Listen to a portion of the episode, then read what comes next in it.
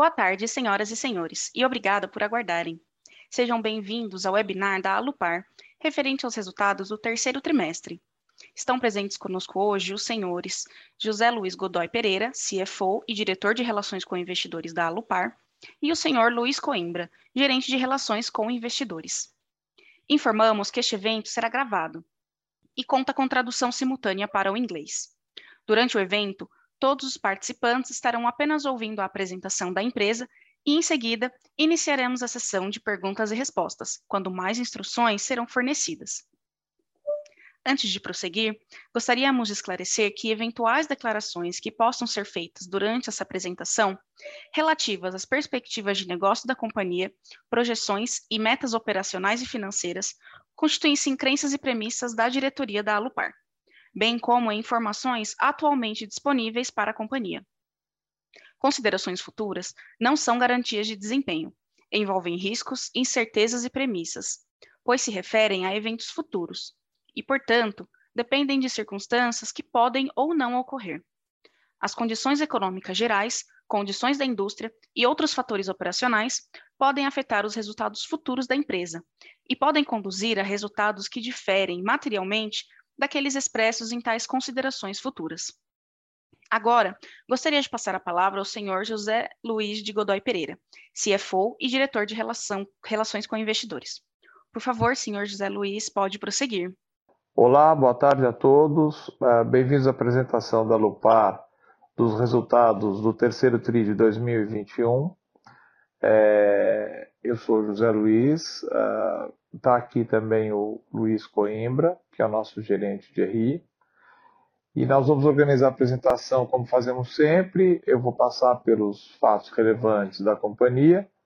O Luiz depois vai apresentar os resultados e os, e os números das demonstrações financeiras. E depois a gente abre para perguntas e respostas.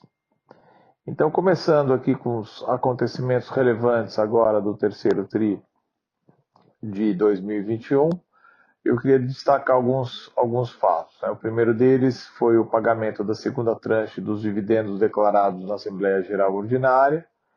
Uh, nós pagamos no dia 30 de 8 de 2021 o valor de 30 centavos por unit. Uh, essa foi a segunda parcela do dividendo declarado e fica faltando somente o pagamento da terceira parcela programado para 30 de novembro.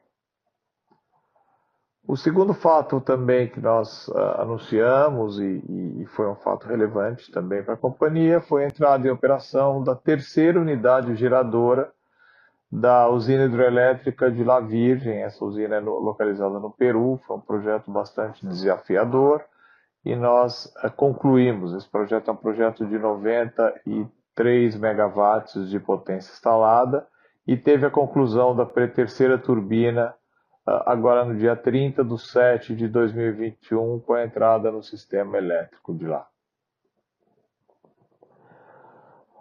Uh, um outro fato que nós também uh, tivemos e que também uh, anunciamos aí, avisamos ao mercado, né, foi a aquisição de, um, de uma participação minoritária do FI FGTS. Ele detinha 30% do capital da usina hidroelétrica de Foz do Rio Claro. Uh, com essa participação, nós detínhamos, nós detínhamos 70%, passamos a deter 100%. Uh, isso é oriundo de um acordo de acionistas que a gente tinha com o FIFGTS, que previa tanto um put quanto um call. Então, como estava chegando aí na, no limite para exercício, nós exercemos o, o, o call e adquirimos essas ações. Tivemos também aí um evento relevante que foi a, a foram dois, na verdade, mas ligados ao mesmo projeto, que é o projeto da TNE, que é o Sistema de Transmissão Manaus Boa Vista. Esse é um projeto também bem complexo, né? É, e o que houve é, mais recentemente foi que nós assinamos um aditivo com a ANEL, né? Isso já estava, esse aditivo já estava em negociação há um bom tempo e nós assinamos esse aditivo com a ANEL, é, que prevê a inclusão de uma cláusula de compromisso arbitral para estabelecimento da RAP definitiva. dentro um, um range de RAP. Esse, valor que nós colocamos aí é um valor de RAP é, 329, é o valor da RAP uh, temporal, né? Isso vai ser definido uh, qual será a RAP definitiva no processo arbitral, uh, com o mínimo desse valor que está aí. Uh, e além disso, tivemos emissão no dia 28 de nove de 2021 da licença de instalação. Então, nós estamos nas fases agora de, de, de negociação com a comunidade indígena para detalhar todo o plano uh, de compensação, plano básico de compensação do componente indígena. E, por fim, uh, eu tenho aqui uma atualização dos projetos, né, de, de, do status geral de cada um dos projetos que estão em construção. Né? Nós temos aí três projetos que estão efetivamente em fase de construção, né? a TSM, a EST e a TCE. A gente mostra um status geral aí de cada um deles. Uh, a TSM está tudo concluído, estamos nos, nos finalmente aí, né? O avanço da obra está em 94%. Devemos concluir isso até o, final deste mês, começo do próximo. Estamos com, com, esse projeto bastante adiantado aí. E a Este, nós temos esse projeto também, a nossa intenção é terminar ele até o final do ano. Né? Esse, esse projeto, diferentemente do projeto da TSM, ele vai ser entrar, entregue dentro do, do cronograma oficial da ANEL, né? no, já no da TSM, a gente cumprindo esse cronograma, a gente deve antecipar em pelo menos sete meses a entrada em operação. É, então, na, no caso da EST, não, nós estamos entregando dentro do cronograma, que é fevereiro, mas a, talvez a gente consiga antecipar uns 30 dias uh, no máximo. E o projeto da TCE, que é o projeto da Colômbia, é, nós estamos negociando ainda a licença, a licença foi uh, emitida com restrição das últimas 15 torres, Uh, nós já entramos uh, é, questionando e, e, e, vendo quais alternativas que a gente pode uh, alterar no projeto para que a gente consiga tirar esses, essa, essa pendência dessas 15 torres. A negociação está bastante avançada e bem encaminhada, então achamos que isso deve deve liberar também essas 15 torres, porque é muito pequeno dentro da linha inteira, né? Isso não dá nem 5% das torres totais. Então, a, a gente está trabalhando para conseguir a liberação ambiental dessas últimas 15 torres. Então, isso foi o status geral do projeto. Agora eu vou uh, uh, abrir espaço aqui para o Luiz Coimbra, que é o nosso gerente de relação com o investidor, e ele vai fazer a apresentação dos, das, dos números e dos destaques financeiros. Ao final da apresentação, a gente abre para perguntas e respostas. Muito obrigado. Boa tarde a todos e obrigado pela participação no call dos resultados do terceiro trimestre de 2021 da Lupar. É, eu vou iniciar minha apresentação aqui no slide 10, aí eu vou passar os highlights dos números em FRS em seguida, eu vou fazer uma explicação um pouco mais detalhada dos números regulatórios. Então, começando na página 10, a receita líquida totalizou nesse trimestre 1 bilhão 168 milhões, uh, frente a 1 bilhão 510 milhões que foram registrados no mesmo período do ano passado. Essa redução ela é basicamente explicada pela queda de 714 milhões que a gente teve na receita de infraestrutura, em razão da entrada em operação das transmissoras ETB e TPE, que entraram uh, em outubro do ano passado, e a TCC, que entrou em operação comercial em março desse ano. Quando a gente olha esse gráfico aqui no, na parte inferior do slide, o EBITDA ele totalizou nesse trimestre 902,8 milhões, né? ele teve um crescimento de 20,7% em relação aos 747,9 milhões que foram registrados no terceiro trimestre de 2020. Os principais impactos nessa conta né, foram a redução de 464,6 milhões na receita do segmento de transmissão, que eu acabei de explicar, e a gente teve a redução de 489,9 milhões no custo de infraestrutura, dados os menores investimentos nesse trimestre, né, decorrente da entrada em operação dos três ativos de transmissão que eu mencionei. Uh, olhando esse gráfico agora do lado direito, na parte superior, a gente mostra a composição do lucro. Então, o lucro societário ele totalizou 240,3 milhões, ele foi 26,3% uh, superior aos 190,3 milhões que a gente registrou no terceiro trimestre do, do ano passado, né? E os dois impactos nessa conta foram um aumento de 154,9 milhões no EBITDA e um aumento de 190,6 milhões que a gente teve no resultado financeiro. Uh, passando agora para o próximo slide, slide 11, eu vou detalhar um pouquinho aqui os números regulatórios. Então, começando com a receita, né? A receita líquida ela totalizou 716 milhões, ela foi 60,6% superior aos 445,4 milhões uh, registrados no ano passado. Basicamente, esse aumento né, ele se deve ao aumento de 214,8 milhões no faturamento das transmissoras. Né? Aqui a gente teve 152,5 milhões no faturamento das três transmissoras que entraram em operação, né? a TPE, ETB e a TCC e a receita das transmissoras também foi impactada pelo reajuste, né? A gente teve um reajuste de 8,06 para os contratos indexados em IPCA e de 37,6% para os contratos indexados em GPM. Isso representou um aumento aí de 65,2 milhões nessa conta. O segmento de geração ele apresentou um aumento de 85 milhões né, na receita, Uh, principalmente pelo aumento do PLD nesse trimestre, né, que para as nossas usinas ficou na média de 581 reais, né, o megawatt-hora, frente aos 89 reais que a gente teve no terceiro tri do ano passado. Uh, indo para o gráfico aqui do EBITDA, o EBITDA ele totalizou nesse trimestre 570,1 milhões, um crescimento de 67%, né, frente aos 341 milhões que foram registrados no terceiro trimestre de 2020 sendo aqui o principal impacto o aumento de 299,8 milhões no faturamento que eu acabei de explicar. Olhando agora aqui o lucro, o lucro ele totalizou nesse trimestre 77,6 milhões, uh, um crescimento de 36,9%, né, frente aos 56 milhões, 56,4 milhões que foram registrados no terceiro trimestre do ano passado os principais impactos nessa conta, né? Primeiro, acho que o aumento de 228 milhões no EBITDA, que eu acabei de explicar, e a gente teve um aumento de 190,7 milhões no resultado financeiro, principalmente pelo aumento de 207 milhões nas despesas financeiras. Né? Aqui acho que dois destaques.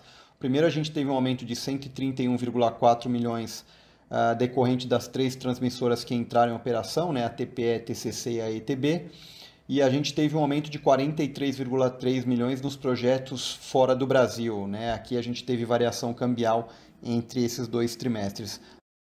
Passando agora para o próximo slide, o 12, a gente detalha um pouquinho o endividamento da holding. Então, a controladora ela contabilizou uma dívida bruta de 663,8 milhões, uh, ah, 153 milhões inferior aos 816,8 milhões que foram registrados em dezembro de 2020. Né? Basicamente, essa, essa redução é em razão da amortização da sexta emissão de debêntures que ocorreu em abril desse ano. Uh, o endividamento da holding né, ele consiste agora em apenas uma dívida, a sétima emissão de debênture, 100% indexada em CDI e com vencimento nos anos de 2024 e 2025. Passando agora para o próximo slide, é, a gente demonstra aqui o endividamento consolidado então a dívida bruta ela totalizou 9 bilhões 395 milhões, com uma posição de caixa de 1 bilhão 612 milhões, totalizando uma dívida líquida de 7 bilhões 782 milhões. Quando a gente olha a estrutura da dívida, é, não teve nenhuma variação significativa. Dessa forma, a maior parte do nosso endividamento, né, 54%, está indexado pelo IPCA, seguido pelo CDI com 25%. A dívida em cesta de moeda, né, que é referente aos projetos da Colômbia e do Peru, encerraram o trimestre representando cerca de 12% do, do endividamento total da companhia.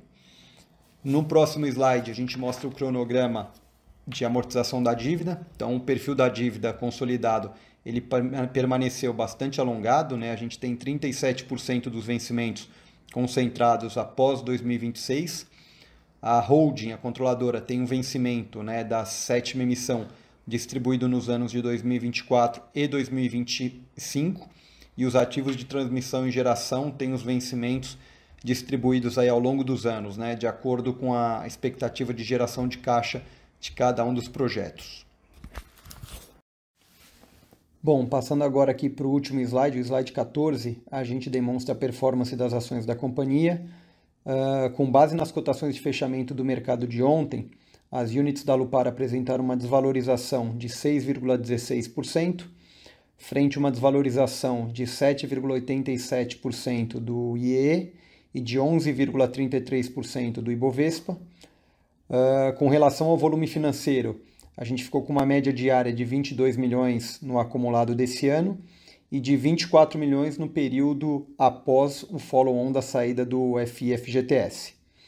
Com isso, eu finalizo aqui a minha apresentação e podemos seguir para a sessão de perguntas e respostas. Obrigado.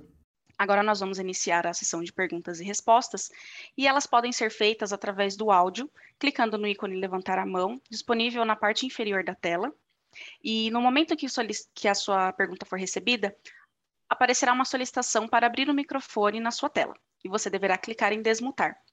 Para os participantes conectados via telefone, basta digitar asterisco 9.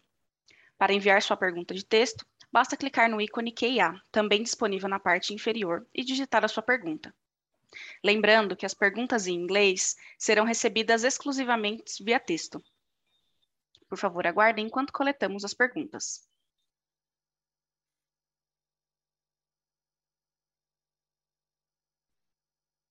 Nossa primeira pergunta vem de Marcelo Sá, do Itaú.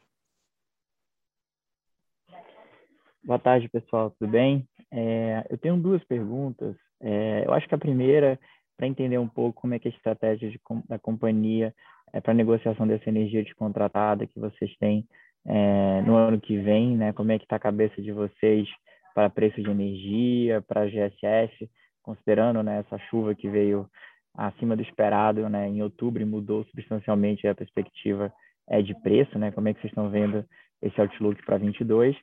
E a outra pergunta é mais olhando o mercado de M&A, né? A gente viu alguns movimentos é, bem relevantes de M&A de geração, né? Equatorial é, comprando a Ecoenergia e queria entender como é que está a cabeça de vocês para a geração, se faz sentido eventualmente adquirir alguma companhia ou se o foco seria ainda crescer através de Greenfield, como aquele projeto Potiguar que vocês têm, né? E aí, é, sendo, sendo uma estratégia talvez de ficar um pouco mais descontratado, é, e aí, obviamente, ter a oportunidade de fechar preços melhores lá na frente, dado que fechar um PPA longo, hoje provavelmente as condições não são é, muito atraentes.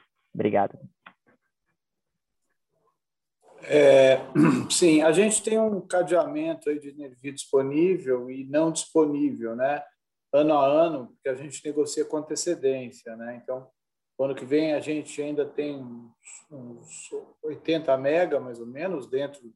Isso representa mais ou menos 20% da nossa, um pouco menos do que 20%, entre 15 a 20% da nossa da nossa garantia física total, e isso vai vai reduzir, porque a partir de 2023 a gente já tem entrada de PPA no mercado regulado, que a gente já vendeu, né? E tem parte de energia. Aí a gente vai ter um aumento da capacidade também em 2023, e aí temos contratos que a gente já está negociando para 23, 24 e 25, e, enfim, e a gente vai trabalhando dessa forma, né?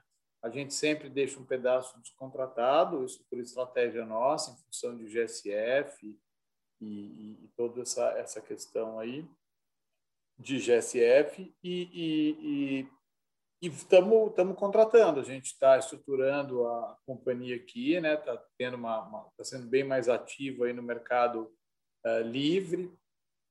Estamos negociando vários PPAs aí no mercado livre com prazos mais curtos. A ideia é a gente trabalhar com prazos uh, de três a cinco anos, né, para contratos de venda.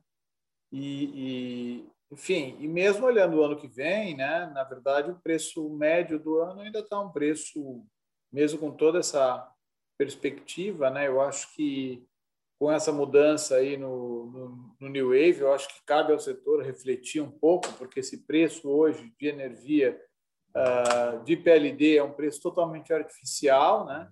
É, se o preço fosse esse, deveria estar, estar desligado as térmicas, né? Se você pegar o PLD dessa semana, por exemplo, não faria nenhum sentido você ter energia térmica ligada. A gente acha que isso só está encarecendo o preço da energia para o consumidor, quando quem deveria estar pagando isso deveria ser quem uh, está descontratado. Né? É, a gente acha que uma mudança nesse sentido ia estimular a contratação, né? e, e, e quando você tem o aumento da, do estímulo à contratação, uh, você acaba tendo um estímulo a um incremento na oferta também, né? porque você começa a, a, a viabilizar.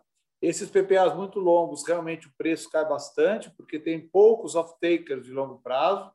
Então, a gente até entende, porque é muito difícil uma empresa se planejar, ainda mais num país tão volátil como o Brasil, como é que ela vai ser o consumo dela em 10, 15 anos, né, que seja. Então, é muito complicado para a empresa se planejar a estrutura né, de produção dela, como é que ela vai estar em maio, num prazo superior a cinco anos. Então a gente acaba trabalhando nesse nesse mercado aí de médio prazo, né? E a gente vai negociando os contratos de, de venda aí no mercado. A nossa estratégia, com principalmente nesse momento de abertura, é, é, é, é ter uma presença bastante grande aí nesse mercado, que são off-takers menores, que não têm prazos tão longos, mas que têm prazos médios de, de, de tomada de, de energia. E, e aí, desculpa, só complementando, é, mas você tem alguma expectativa, é, por exemplo, de GSF para 22? Está falando de contratos de 3 a 5 anos? Você tem algum range é, de preço desses contratos que estão sendo fechados que você possa é, compartilhar? E aí, outra pergunta era em relação a crescimento, né? Se o foco seria é, mais Greenfield do que M&A, é, e como é que vocês estão vendo esse mercado, dado que tem tido muitas transações grandes sendo anunciadas, né? Você teve transação com a CESP, né? CESP Votorantim, você teve Equatorial Ecoenergia, a fusão da Ômega, né? Com a Ômega Desenvolvimento, enfim, bastante coisa acontecendo nesse, nesse mercado. Olha, eu, eu, acho que vai ser mais desenvolvimento mesmo, porque é, eu não sei, a gente tá, tem feito análises aqui, né? E, e enfim, nós, nós, nós temos um custo de capital da companhia que a gente tem que seguir esse custo de capital. Né? A gente vê, às vezes, algumas transações aí no mercado é, e a gente tem um custo de capital mais alto, então a gente vai sempre procurar as melhores opções para gerar o maior valor possível. Né? Até porque a gente precisa ter tempo, né? nós estamos trabalhando numa carteira aí, né? então a gente precisa ter tempo para ir negociando essa energia mantendo um pedaço sempre descontratado para cobrir GSF uh, ah, e, e, trabalhando Greenfield. Né? Então, eu, eu acho que o setor está bem demandado aí para renováveis. Né? Eu acho que a pressão por, por, por energia gerada aí com, com, com hidrocarbonetos em geral é, tende a aumentar cada vez mais. Né? Eu acho que a COP26 foi um marco bastante importante, embora ainda tenha resistência muito grande, eu acho que vai ficar cada vez mais óbvia isso, e, e, e eu acho que a demanda por renováveis né, vai, vai ser muito grande, principalmente com essa abertura do mercado. É, eu acho que vai vir uma demanda dos investidores, dos eletrointensivos e das grandes indústrias em geral, para que eles zerem as emissões também na aquisição de energia. Então, cada vez mais vai, vai haver uma demanda grande. Tem a questão aí do, do, da extinção dos incentivos também a partir de 2024, né, que é um outro ponto também relevante. Isso vai fazer com que o preço, uh, o desconto da TUSD aí, né, e os, esses, esse incentivo ele, ele tem um peso relevante na, na, na, na tarifa, né, e consequentemente esse, esse, esse valor aí de venda de, de renovável deve ter um incremento aí a partir de 2024. Então, é, eu, eu, vejo mais um cenário da gente crescendo aí organicamente mesmo, é, não através de, de M&A. Né? Eu acho que a gente vai, vai conseguindo é, empilhar uma série de projetos, dando tempo suficiente para a nossa área de comercialização e comercializando esses, esses projetos. Tá ótimo. Muito obrigado. A próxima pergunta vem da Carolina Carneiro via texto. Boa tarde, tenho duas perguntas. Primeira, sobre TNE. Quais os próximos passos da ANEEL, empresa, em relação à arbitragem? Prazos para definição de novas receitas, estimativa de calendário para completar a obra e CAPEX atualizado. Segunda, sobre o portfólio de projetos renováveis, eólica, PCHs. Conseguem atualizar sobre planos para desenvolvimento, mercado para venda da energia dos projetos e cenários de preços para esses projetos? É... Vamos lá, são, são várias perguntas, né? Só para TNE primeiro, né? A TNE a gente está apresentando agora o pedido de reequilíbrio econômico-financeiro junto à ANEL. Uh, isso faz parte do processo. É, eu não sei o que a ANEL vai fazer, mas, uh, enfim, uh, nós estamos apresentando isso.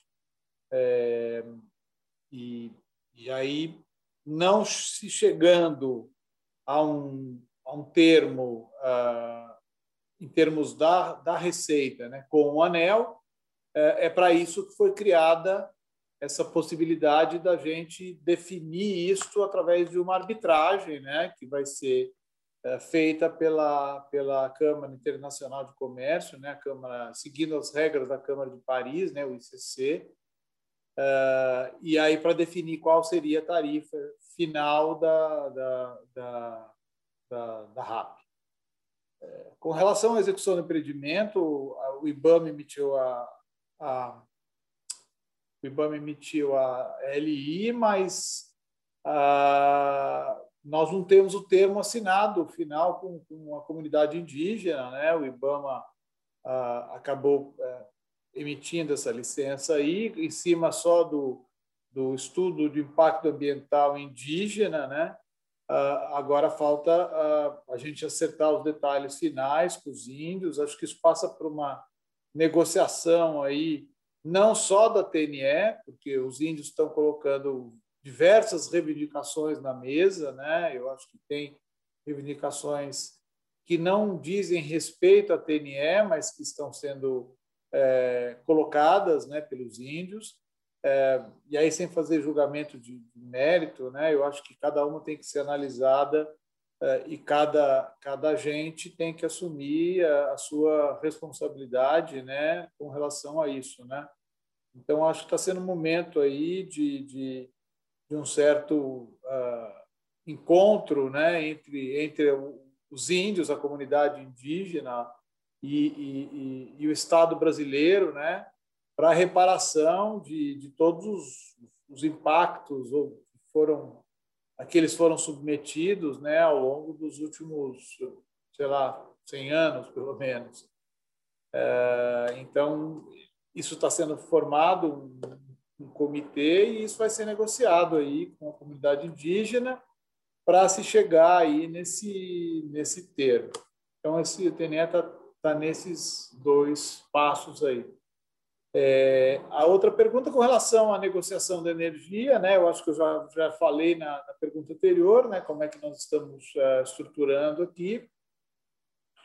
Uh, então, acho que isso está tá caminhando uh, dessa forma, né? A gente tem enxergado a abertura do mercado, trabalhando nesse mercado livre que cada vez mais vai atingir um consumidor é, de menor demanda, né, chegando até ah, no nível do consumidor residencial. Né? Então, eu acho que isso é um, é um, é um novo mercado aí que se abre e uma nova forma né, de o setor operar.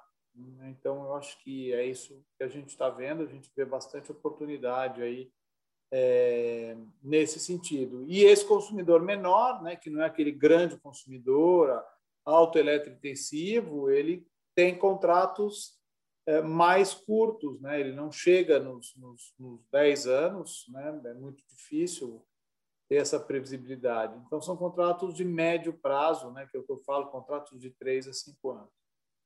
É, o que a gente tem aí na carteira nossa, nós temos alguns projetos de eólica, né? a gente tem esse projeto Potiguar, aí, que é no Rio Grande do Norte, é um projeto uh, muito interessante, é um projeto que tem um fator de capacidade bastante importante, é, uma, é uma, uma um local de aproveitamento bastante bom. É, tem um projeto solar, né? As, as dois, os dois primeiras, as duas primeiras parques desse complexo, né? Que é um complexo, são, são vários parques. Então, os dois primeiros parques nós já iniciamos a implantação. Uh, depois nós temos um complexo solar que é um projeto híbrido, né? Na verdade, ele está debaixo das nossas das nossas uh, torres eólicas, né? Que é o, que é no Ceará, é um projeto que a gente já tem de eólica. Portanto, ele tem um custo de conexão bastante baixo, porque nós estamos é, conectados lá, então nós vamos usar toda a estrutura do projeto eólico para fazer essa conexão. E é esse parque híbrido, né? Que você tem a, a eólica e a solar embaixo, né? Então é, é isso que a gente está fazendo essa essa ampliação desse parque existente. E temos alguns outros projetos que estão em fases um pouco uh, mais uh, atrasadas, mas a nossa ideia não é implantá-los todos ao mesmo tempo. A nossa, a nossa ideia é exatamente ir trabalhando com a comercialização e aumento a, a, a, a, capacidade instalada, e aí vou trabalhando com a comercialização. Então, a gente vai tendo todo ano entrando uma, uma capacidade de, de, de energia e negociando uma capacidade de energia. Então, a gente vai ter essas essas, essas uh, métricas que a gente vai trabalhando e vai ampliando os projetos, principalmente nos locais que a gente tem sinergia, né? que são esses dois locais, que é no Rio Grande do Norte e no Ceará, que a gente consegue ter uma sinergia bastante interessante consegue ter uma condição bastante uh, boa uh, em termos de, de, de, de custo e de viabilidade. Eu acho que eu respondi todas, né? Nossa próxima pergunta é da Carolina Carneiro. Se permitirem, mais uma pergunta. Pode atualizar sobre as opções call put em que a empresa que a empresa data em projetos em conjunto com a Perfim, datas que esperam exercer tais opções e se puderem passar também uma ideia de investimento, custo dessas opções para vocês? Tá, é, esse esse call e put, né, na verdade, esse put nem existe, porque o perfil não iria exercer esse put, né, porque é, o, o put é dele, né, nós temos um call sobre 30% das ações e ele tem um put sobre 100% das ações. Para nós, a melhor coisa do mundo seria ele exercer o put, porque o, put tava, é um custo de 5%, a book value, né, então eu pegaria a book value uh, e, e, atualizaria com o IPCA mais 5, ainda descontaria os dividendos todos. Uh, então, esse, esse put ele não existe. Né? Nesse momento, ele, ele não, seria muito bom se o, se o perfil decidisse exercer esse put.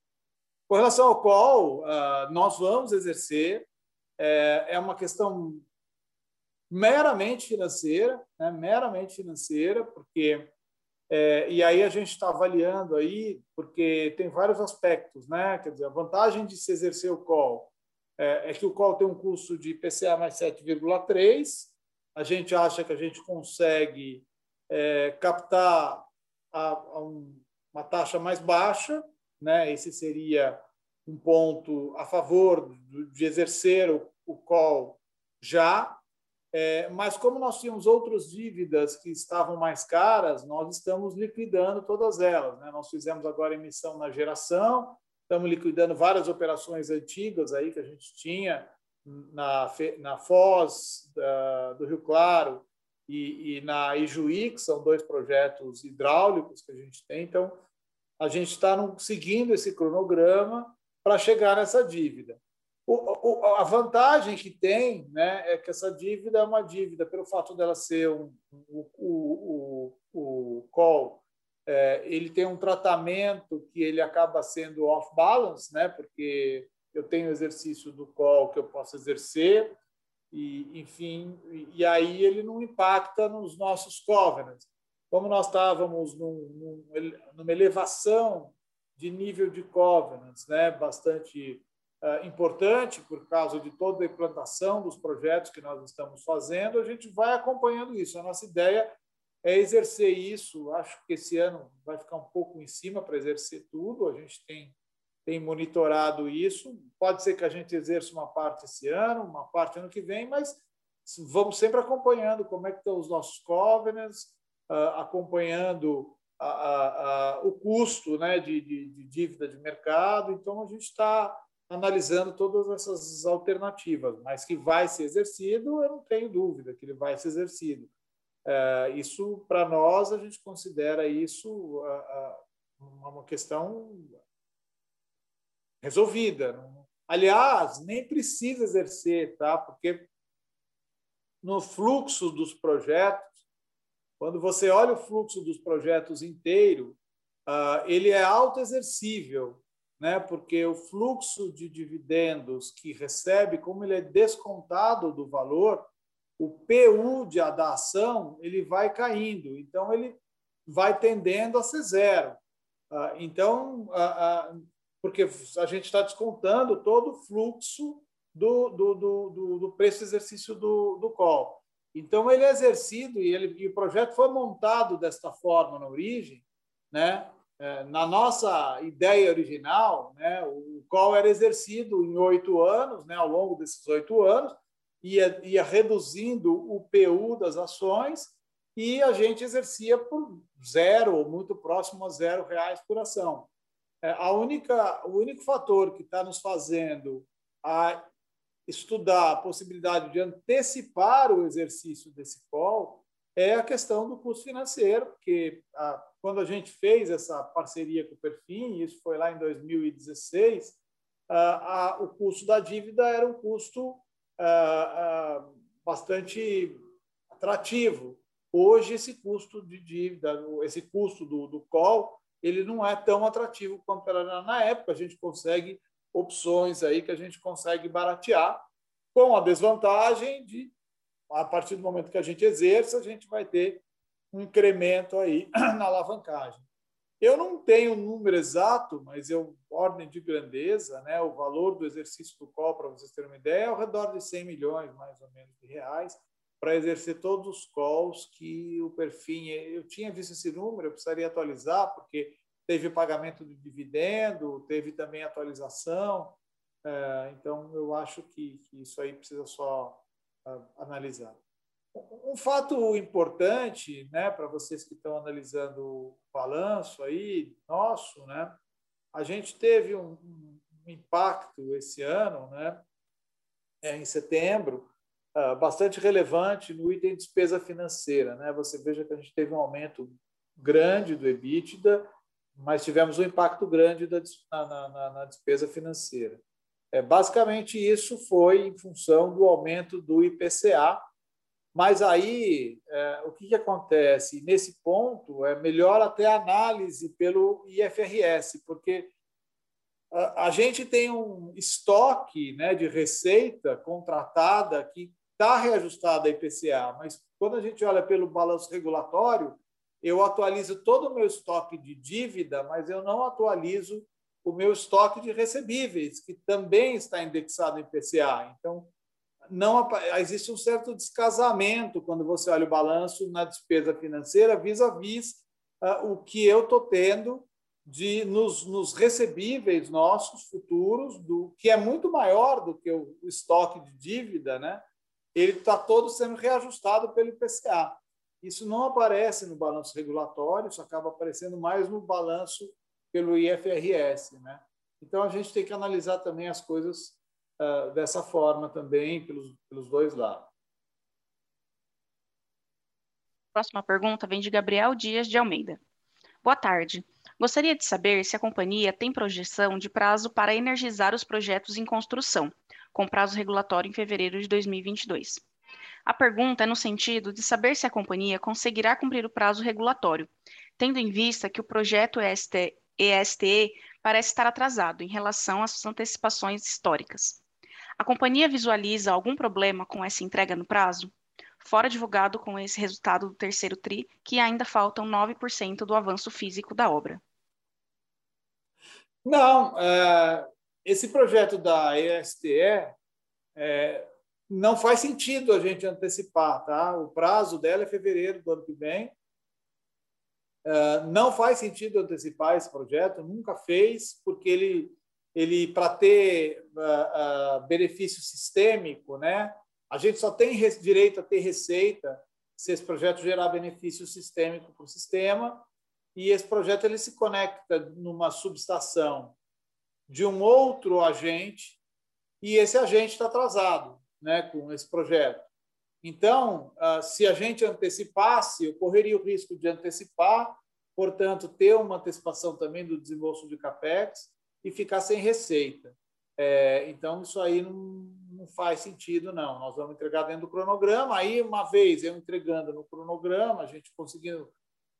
Faltam só 9%, né? E, na verdade é só da execução, nós vamos entregar dentro do cronograma da ANEL. É, é, uma vez entregue, é, a partir do, do, do, cronograma da ANEL, a gente tem direito à receita, independentemente do outro agente ter ou não ter terminado a, a subestação a qual nós estamos conectando. Né? Mas no caso da antecipação, né, o que a ANEL fala é o risco do empreendedor. Né? Ah, se o empreendedor resolver antecipar, eh, ele assume o risco de um terceiro ah, por um atraso ah, de um outro projeto dele e, e que é um projeto que viabiliza a, a, o benefício sistêmico, né? ou seja, uma conexão que a gente vai fazer em algum ponto e, e não esteja feita, eu não vou conseguir é, é, ter utilidade nesse projeto. Então, nesse caso, não faz sentido antecipar. É, o projeto da, da TSM a gente vai entregar no prazo, né? então, é, na verdade, antecipar, né? nós estamos até o final do ano, nós, nós devemos energizar esse projeto, está faltando muito pouco. Uh, se a gente entregar até o final do ano, vai significar uma antecipação de mais ou menos sete meses. É, eu acho que, se vocês olharem os projetos aí das, das empresas no mercado, né, muita empresa anunciou uma antecipação de um, dois, três anos. Eu vi até empresas anunciando três anos, mas você pode ver que, principalmente devido ao, ao evento aí que nós tivemos nos anos de 2000 e mais, uh, mais de forma mais impactante em 20 e menos impactante em 21, que foi a questão do Covid, né? Isso gerou um impacto em todos os cronogramas aí de linha que estavam em construção, teve uma série de restrições, não podia é, trabalhar no município A, B, C, porque eram, são diversos municípios e tal. E, e, mesmo com todas essas restrições, nós estamos conseguindo antecipar de forma bastante relevante aí a, a grande maioria dos projetos. Próxima pergunta é do Fábio Rovai. Boa tarde. Gostaria de saber quais as perspectivas de melhoramento da RAP e o prazo de concessão da TNE. Obrigado. É, eu acho que eu falei já sobre isso, né? Que nós estamos entrando com a com a com o pedido de reequilíbrio, né? Tem um range de valores, o valor mínimo é esse valor aí que está colocado aí, o valor teto é o valor, se não me fala a memória, 396, 397 milhões de, de RAP, é, e, e isso é o que vai ser discutido na arbitragem, né? Database 2019, quer dizer, esses valores teriam que ser atualizados para agora também. É, o de 329 está atualizado para março deste ano, os 496, os 396 estão atualizados, eu acho que até março de 19, um negócio assim, eu não tenho número, mas enfim, é, é nesse, nesse range que, que a arbitragem vai ser definida. Pergunta do Wesley Zanoni. Gostaria de saber se vocês têm alguma previsão de aumento do payout para os próximos anos. Olha, a gente já está fazendo isso, né? Se vocês forem analisar ano a ano, a gente tem aumentado o nosso payout ano a ano. Eu acho que automaticamente, a partir, quer dizer, passando esse ciclo de investimentos bastante relevantes, isso vai acontecer naturalmente, já está acontecendo, né? Quando você analisa aí o, o nosso fluxo, né, é, de, de, de, de pagamento de dividendos, isso já está acontecendo, né? Se for analisar, nós viemos de 150 uh, no, sei lá, três, quatro anos atrás, uh, e chegamos esse ano em, em, em, treze, em quase 300, né, 200 e poucos aí. Enfim, a gente vai aumentando ano a ano e vai e vai chegando. Não, tenha dúvida. A gente ano que vem termina um período, um ciclo de investimentos bastante relevante uh, e, vai, vai ter aumento, vai ser maior do que foi esse ano, e isso vai acontecendo ano a ano, né? É, posteriormente, ano a ano, isso vai acontecendo naturalmente. Próxima pergunta de Gautier Abreu. Por favor, poderiam fazer uma atualização do exercício de opção com a Taesa? É, na verdade, na verdade isso aí é, depende muito da Taesa, né? Porque a Taesa, eu, eu entendo que ela está com uma restrição aí de, de venda, né? Da, da, da, do CEMIG, pelas, embora a CEMIG tenha anunciado a venda das ações de Taesa, eu acho que teve, tiveram alguns problemas, pelo que eu entendi, políticos, e eu acho que esse processo aí ficou meio que on hold, né? Ah, então, isso eu acho que pode, pode voltar à baila no momento que, que eh, esse processo seja retomado, se for retomado. De qualquer maneira, nós sempre estamos abertos aí, conversando com, com Taesa sobre a melhor forma aí para os dois, uh, enfim, uh, sócios aí, para ver o que, que é melhor, né, para as empresas aí. Se, estamos estudando todas as alternativas possíveis aí. Mas eu acho que, em função disso, isso aí perdeu um pouco de velocidade em função dessa, dessa questão aí de, de, de, do processo de venda de Taesa, né? E aí eu entendo que questões políticas, parece que teve uma série de questionamentos ali, né? Na, inclusive na, na, na, Assembleia de Minas e tal. Então eu acho que eles resolveram deixar o, o processo meio que on hold, né? Para ter menos, uh, acho que mais deixar mais claro o processo, uh, enfim, é, tirar as dúvidas e discutir a melhor forma de se, de se fazer isso e se faz sentido para a CEMIG fazer essa, esse movimento. Né? Próxima pergunta de Felipe Molino. Podem comentar qual é a expectativa de início de recebimento da RAP da TC? TC? Desculpe, é TCE? TCE. Isso. Ah, TCE, tá. TCE é o projeto na Colômbia.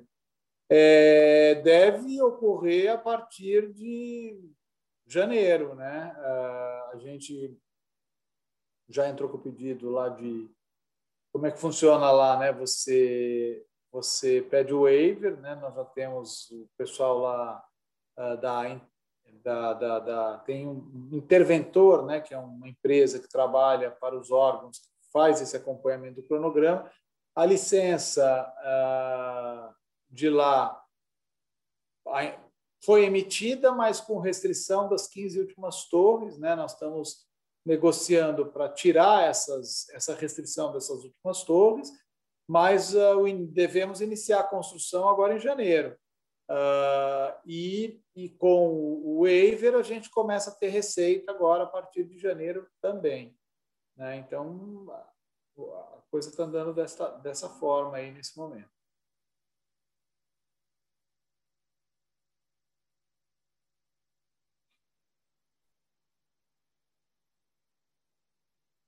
Isso, ah, só para complementar, isso está tá, tá, tá, tá em trâmites lá administrativos, né? Já fizemos o pedido de waiver, o interventor já deu parecer, e está andando para eles é, darem o waiver, e com o waiver, né, que é a questão do atraso da emissão da licença, a gente já começa a ter a, a receita.